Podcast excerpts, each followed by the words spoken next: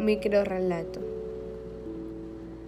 Ahí estaba ella, sentada en la vereda de una calle, mientras las gotas de lluvia recorrían su cuerpo, hundida en sus más profundos pensamientos, tratando de buscar un porqué a todo lo que le sucedía.